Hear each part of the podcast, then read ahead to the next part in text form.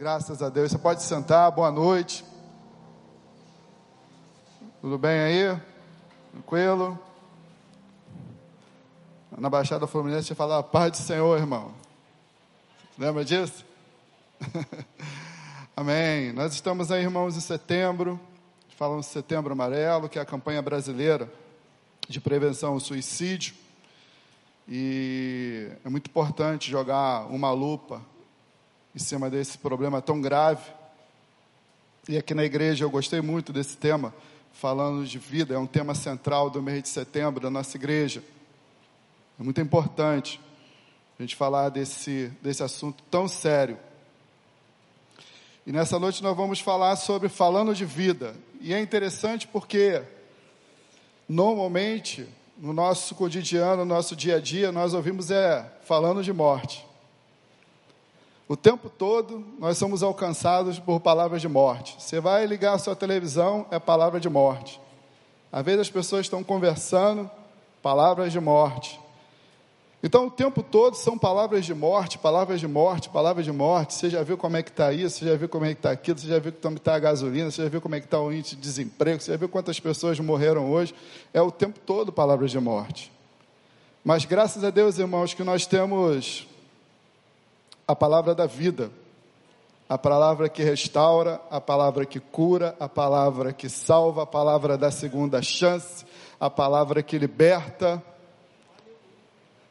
a palavra que é verdade, a palavra que funciona. E a gente fica feliz, irmãos. Feliz, feliz demais.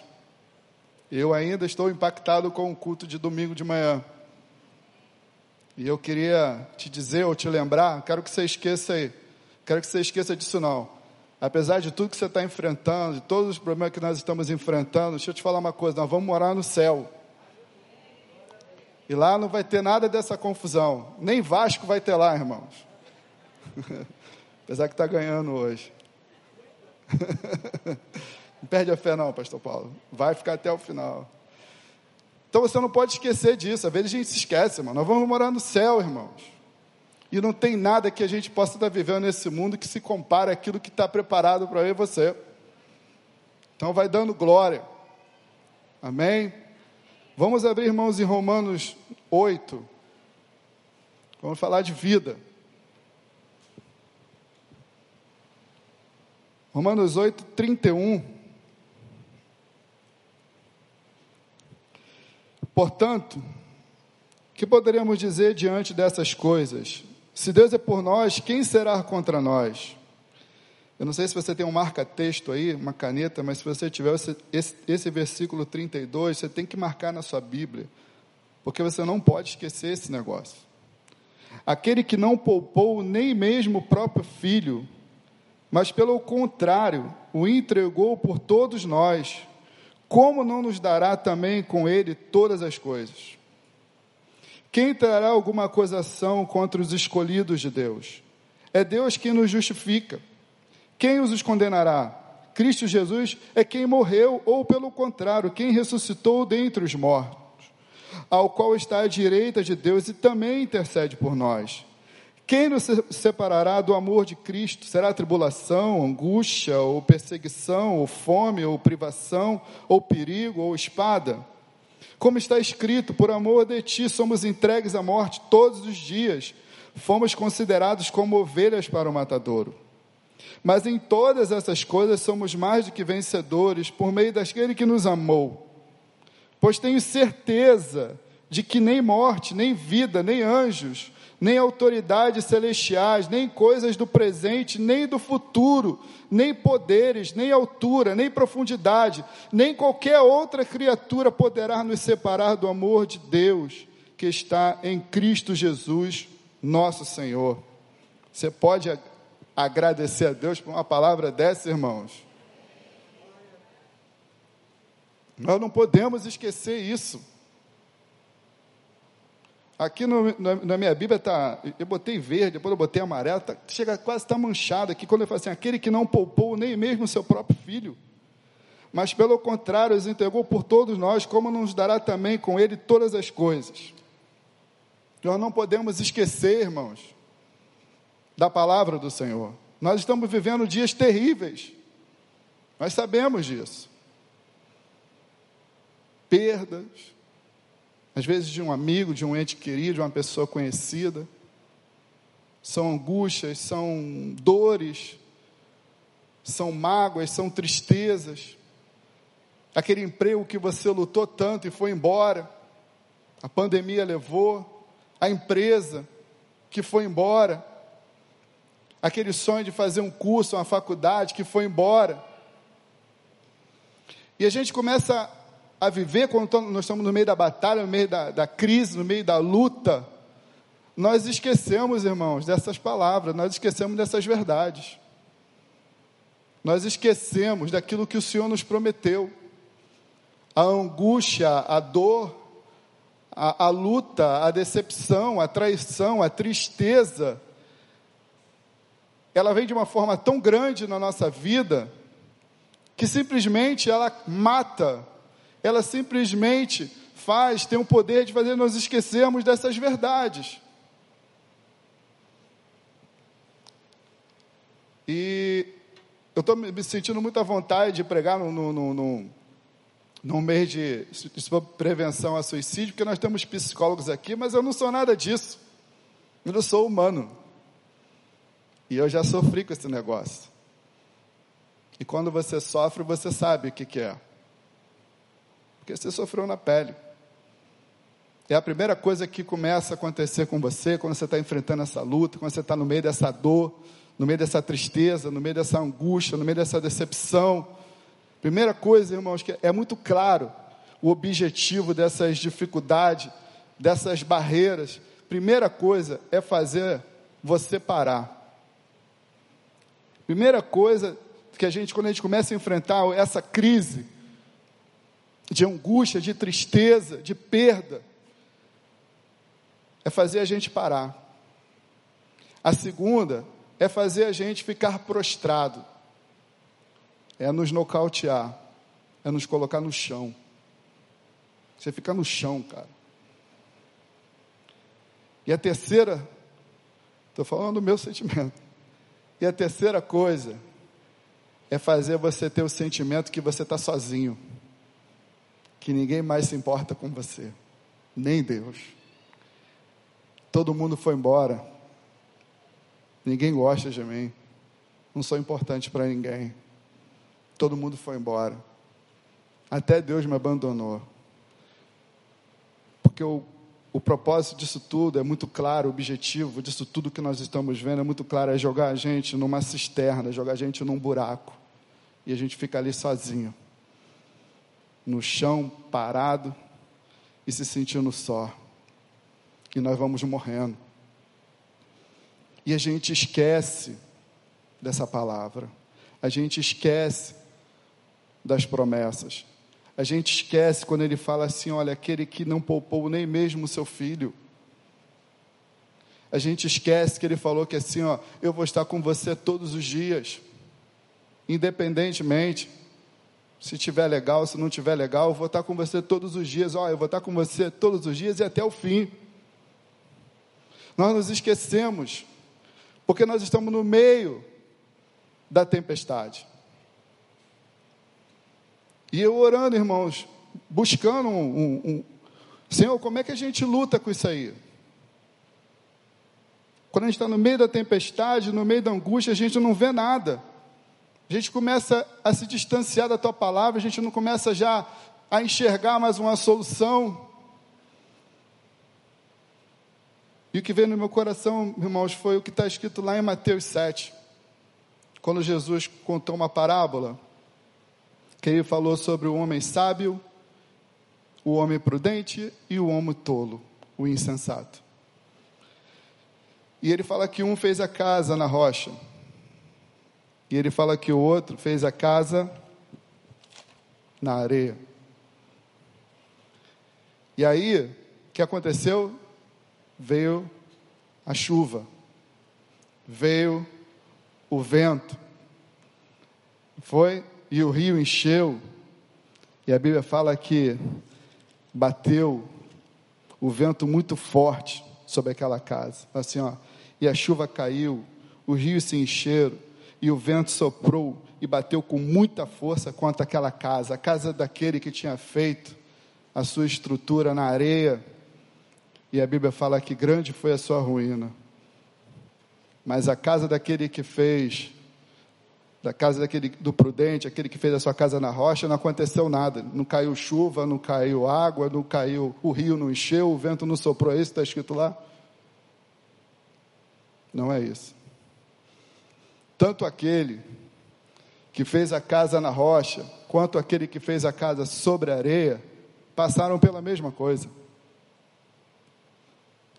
A chuva caiu sobre as duas casas, o vento bateu com força sobre as duas casas, o rio encheu e alcançou as duas casas, mas a casa daquele que estava sobre a rocha prevaleceu. Mas a casa daquele que estava sobre a areia não resistiu. Irmãos, o dia mal vai chegar para mim e para você se não chegou. A má notícia, o diagnóstico desfavorável, a decepção, a traição, a tristeza, a perda, ela alcança todos. Mas a questão não é a perda, não é a luta, não é a decepção, não é o que nós possamos enfrentar, o dia mal. A questão é o seguinte: é como nós estamos preparados para enfrentar esse dia, porque vai chegar.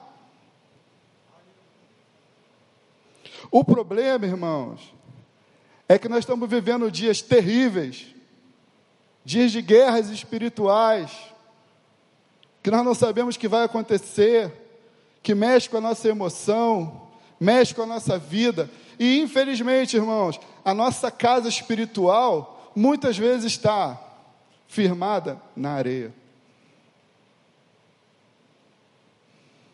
E aí não tem jeito. Do jeito que está chovendo todo dia, palavra de morte, do jeito que a gente está enfrentando luta todos os dias, como é que nós vamos resistir, irmãos, essa batalha que nós estamos enfrentando, se a nossa casa espiritual está firmada na areia? Nós não vamos prevalecer. Nós não vamos prevalecer. Para para pensar aí, como é que a sua casa espiritual se a sua casa espiritual hoje está na rocha ou se a sua casa espiritual hoje está na areia. Para para pensar. Porque, irmãos, se a nossa casa espiritual estiver na areia, nós não vamos resistir. Nós vamos cair. Nós vamos nos prostrar. Nós vamos achar que todo mundo nos abandonou.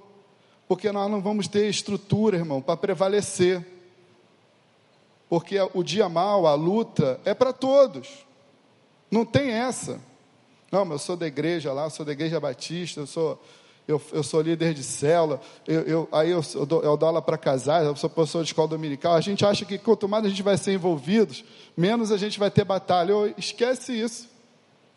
Batalha é para todos. A questão não é a batalha, a questão é onde que você está firmado. Aonde a sua vida está firmada? Porque senão, irmão, se a gente tiver com a nossa vida pautada na areia, qualquer chuva vai nos derrubar. Qualquer vento vai nos levar. Qualquer enchente vai alcançar a nossa casa. E a gente fica o tempo todo caindo. Porque nós precisamos, irmão, estar com a nossa vida firmada na rocha. Eu lembro lá em Samuel 17, eu vou abrir aqui para vocês, 1 Samuel 17, que é bem interessante, 1 Samuel 17, 24 e 25, quando Golias está indo lá enfrentar o povo de Israel, ele vai ameaçar o, o exército de Israel, ele toda hora ele vai lá, todo dia ele vai ameaçar. E lá em 1 Samuel 17, 24, fala assim: ó, quando os, todos os soldados israelitas viram aquele guerreiro fugiram deles apavorados. E eles diziam: Viste aquele guerreiro que veio, ele é para desafiar Israel. Todos, todos os soldados ficaram com medo. Mas um pouquinho mais lá na frente, quando está assim lá em, em 1 Samuel 17, 26, você vê Davi tendo um outro tipo de postura. Está um pouquinho mais, está lá, 1 Samuel 17, 26. Lá no finalzinho foi assim: Pois quem é esse filisteu incircunciso para afrontar o exército do Deus vivo? Você vê que os soldados falam assim: Você viu aquele gigante que veio afrontar o exército de Israel? Os soldados falaram assim: ó, Você viu aquele gigante que veio afrontar o exército de Israel? Davi fala assim: Quem é esse filisteu incircunciso para enfrentar o exército do Deus vivo? Você entendeu a visão diferente? Mas sabe por que, que Davi enxergava esse negócio diferente? Volta um pouquinho a sua página.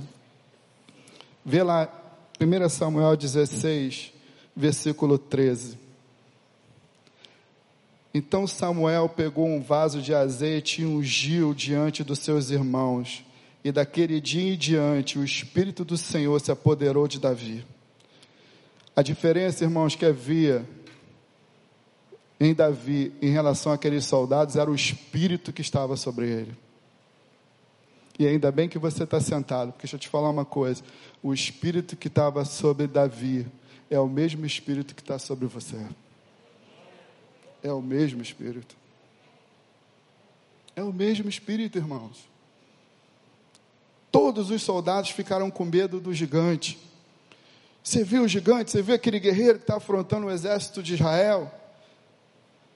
Mas Davi enxergava uma oportunidade. Quem é esse filisteu incircunciso para enfrentar, para desafiar o exército do Deus vivo?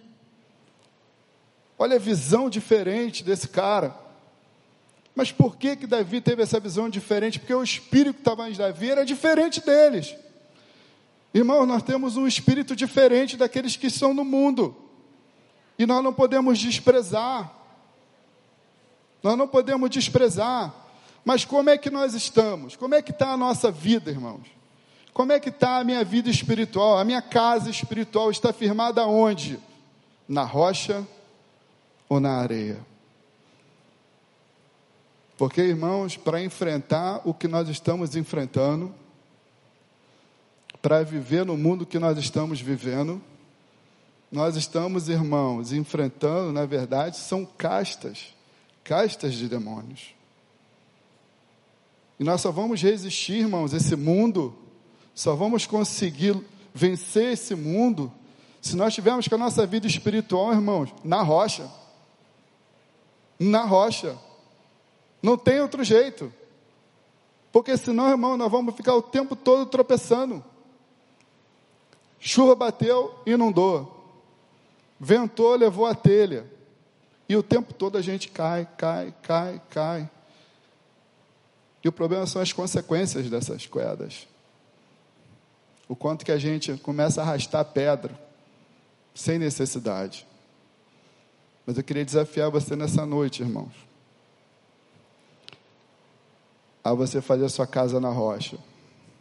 Pastor, mas casa na rocha deve dar um trabalho danado, não dá? Porque quebrar rocha não é fácil, não. Fazer casa na rocha não é brincadeira, não. Não é brincadeira porque você tem que buscar o Senhor. Você, você lembra dessa palavra, buscar a Deus? A gente vai esquecendo as coisas, irmãos. Eu sempre falo isso aqui. Nós somos os crentes, nós somos os Bíblias, nós somos aquele povo que ora. Sabe aquele povo que ora? Nós somos esse povo. Sei se você se lembra de buscar a Deus. Você lembra o que é buscar a Deus? Nós temos que voltar a buscar o Senhor. Nós temos que orar, irmãos. Nós temos que clamar. Nós temos que jejuar, essas coisas não venceram no mundo espiritual. A gente precisa colocar a nossa casa espiritual, irmãos, na rocha, está firmado, para que a gente possa resistir tudo isso que nós estamos vivendo hoje em dia. Porque senão, irmão, nós vamos sucumbir. E o sintoma é exatamente esse: começa a nos parar. Você começa a não ter mais vontade de vir para a igreja, o culto já começa a te incomodar. Segundo passo, ficar prostrado. Consegue mais ler a palavra, consegue mais ouvir louvor. Aí você vai para o terceiro estágio, que é a solidão. Se afunda. Você fica sozinho. E o Senhor está o tempo todo falando: Eu estarei contigo todos os dias até o fim. Eu não neguei nem meu filho por amor a ti. Mas nós precisamos, irmãos, estar com a nossa vida firmada na rocha para resistir o que nós estamos vivendo hoje em dia. Porque senão nós vamos andar o tempo todo caindo, tropeçando, se machucando. E não é isso que o Senhor quer. Jesus falou que assim, ó, vinde a mim, vinde a mim todos que estão cansados e sobrecarregados, e eu vos aliviarei. Irmãos, eu creio nisso. Eu creio que quando a gente se lança no Senhor, eu creio que quando a gente conversa com Deus, Senhor, eis-me aqui, Senhor, muda o meu lamento, muda a minha história. Eu creio que Ele ouve, irmãos, e eu creio que Ele transforma. Mas é necessário a gente dar um passo, é necessário a gente entender que a nossa casa, irmãos, não pode estar na areia. Porque senão a gente não vai resistir o dia mal. O dia mal vai nos alcançar e vai nos destruir. Mas o Senhor nos alerta, o Senhor nos dá um mês falando de vida, para que a gente possa nos despertar, para que a gente possa nos atentar que as promessas dele continuam de pé, que o poder dele continua sendo o mesmo que Ele continua sendo misericordioso, mas que a gente precisa se entregar, que a gente precisa buscá-lo, que a gente precisa se colocar à disposição, que a gente precisa se entregar, para que a nossa vida possa estar firmada na rocha, naquele que tudo pode por mim e por você, porque fiel, irmãos, é aquele que prometeu. Ele falou assim: ó, vinde a mim. Vinde a mim todos que estão cansados e sobrecarregados, e eu vos, vos aliviarei. Está cansado, irmãos, de lutar aí? Está se sentindo com sobrecarga? Está arrastado? Ele falou assim: ó, vinde a mim. Vinde a mim. Vinde a mim. Como é que é esse negócio de vinde a mim? É você falar com ele com sinceridade. A oração que Deus responde, irmãos, não é a oração do pastor, não é a oração do apóstolo, não é a oração do bispo, nada disso. A oração que Deus responde é a oração sincera e de um coração quebrantado.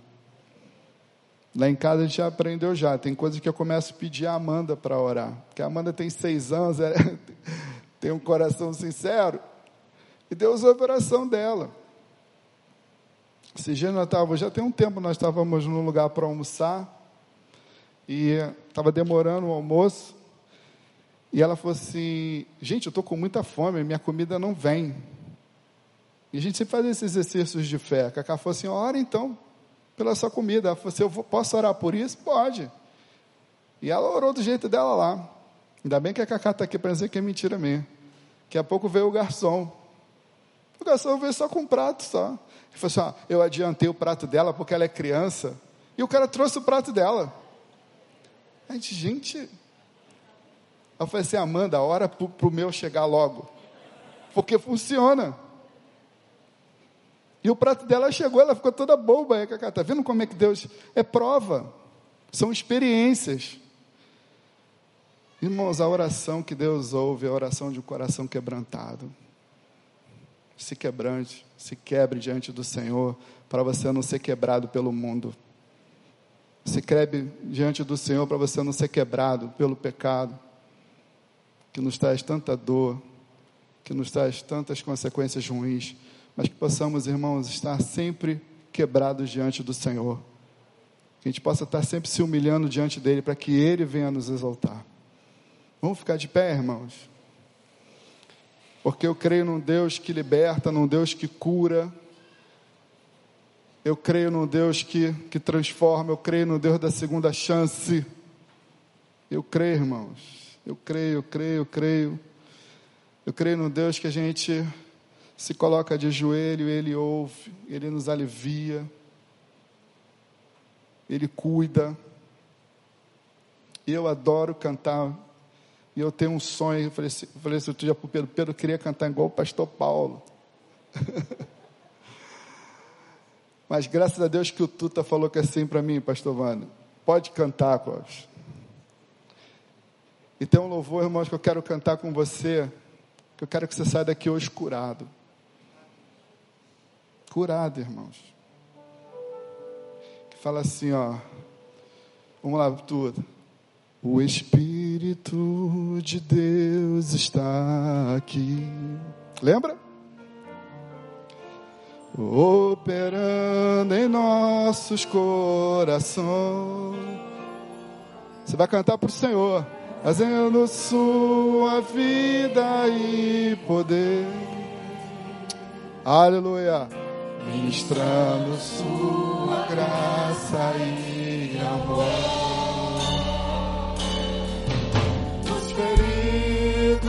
De alma são curados,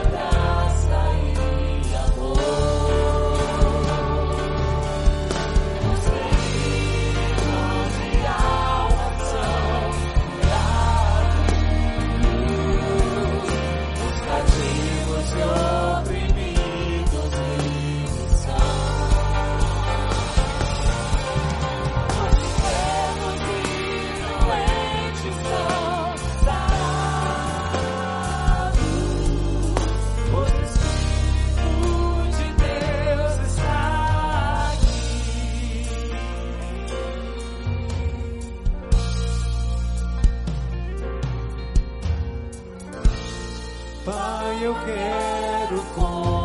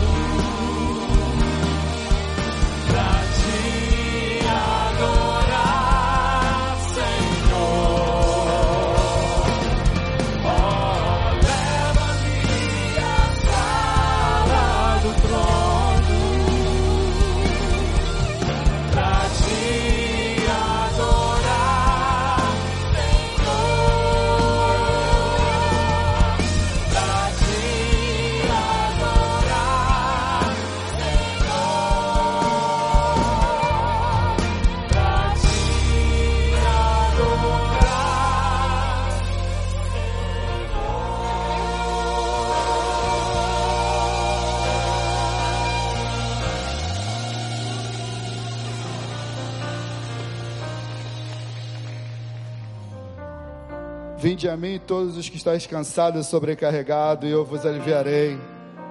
Tomai sobre vós o jugo, o meu jugo, e aprendei de mim, que sou manso e humilde de coração, e acharei descanso para a vossa alma, porque o meu jugo é suave e meu fardo é leve. Eu não sei como é que você chegou aqui hoje. De repente você chegou assim, pastor, só Deus sabe como é que eu cheguei aqui. Só Deus sabe. Tá difícil. Tá difícil. Tô com o caminhão pesado. Tá complicado. Mas você está no lugar certo, na hora certa. Porque ele prometeu assim, onde dois ou três estiverem reunidos em meu nome, ali estarei presente. E onde Jesus está, irmãos, é o que o hino falou: cura, a libertação, a restauração. E eu não queria que você saísse daqui da mesma forma como você entrou. Você não veio aqui hoje à toa. Você veio aqui para Deus mudar essa tua situação. Queria orar por você. Queria que você viesse aqui na frente e queria orar por você. Você que fala, Senhor, quero mudar a minha história. Senhor, eu quero que o Senhor venha mudar essa luta que eu estou passando. Cheguei aqui, só o Senhor sabe como eu cheguei aqui. Mas eu quero sair daqui hoje diferente. Quero sair daqui cantando um outro louvor. Um louvor de vitória. Esse culto foi para você. Não vai embora da mesma forma. Precisa vir no altar? É o passo da fé. É o passo da fé. Quando você vem aqui, você fala assim: ó, eu creio que o Senhor pode mudar a minha história. É o passo da fé. Chego aqui hoje, ó. Cheguei aqui hoje, pneu arriadinho. Mas eu quero sair daqui diferente. Quero sair daqui hoje restaurado. Senhor, visita meu coração nessa noite. É, é você e Ele. É você com Ele. Mas não perca essa oportunidade. Venha no altar. Venha no altar, Senhor. Quero colocar aquilo que está no meu coração. Vem no altar, irmãos, vem no altar. Senhor, muda a minha história. Aleluia. Vem no altar, irmãos. Quero orar por você. Quero orar por você. Isso, isso mesmo, vem. Quero orar por você. Você não vai sair daqui da mesma forma que você entrou. Não vai sair. Deus vai mudar a sua história. Vem voltar.